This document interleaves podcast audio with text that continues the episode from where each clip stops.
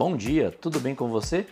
Eu recebi algumas mensagens me perguntando se o 5G é perigoso para a saúde.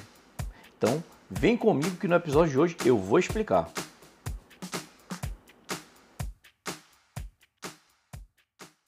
Eu recebi algumas mensagens me perguntando se o 5G é perigoso para a saúde.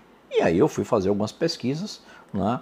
E o que eu encontrei, na verdade, gente, foi muita desinformação, circulando inclusive nas redes sociais, alegando que é, o 5G pode trazer riscos aí como câncer, problemas pulmonares e vinculando o 5G inclusive à Covid-19.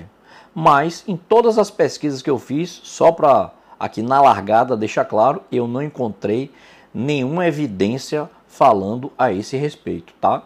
O 5G utiliza ali é, ondas eletromagnéticas mais curtas.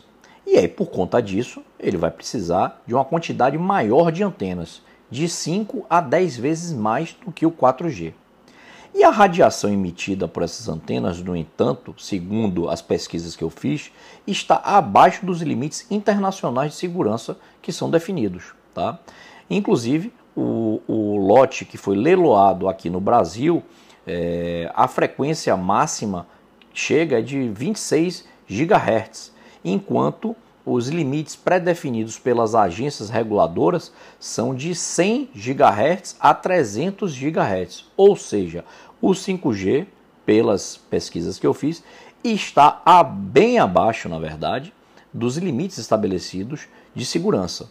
E, inclusive, a respeito dos aparelhos celulares, o que eu encontrei né, nas pesquisas é que, segundo a Organização Mundial de Saúde, eh, os níveis de radiação eh, emitidos pelos aparelhos celulares é considerado seguro, tá?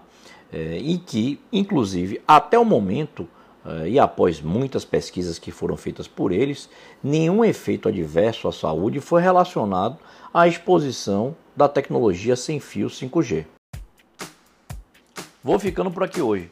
Eu espero ter respondido a pergunta da minha cara ouvinte. E se vocês tiverem outras perguntas, pode fazer, manda mensagem, que com certeza eu vou procurar pesquisar e trazer informação para deixar você sempre muito bem informado e atualizado com as novidades aqui do Brasil e do mundo. Um forte abraço, até amanhã. Fui!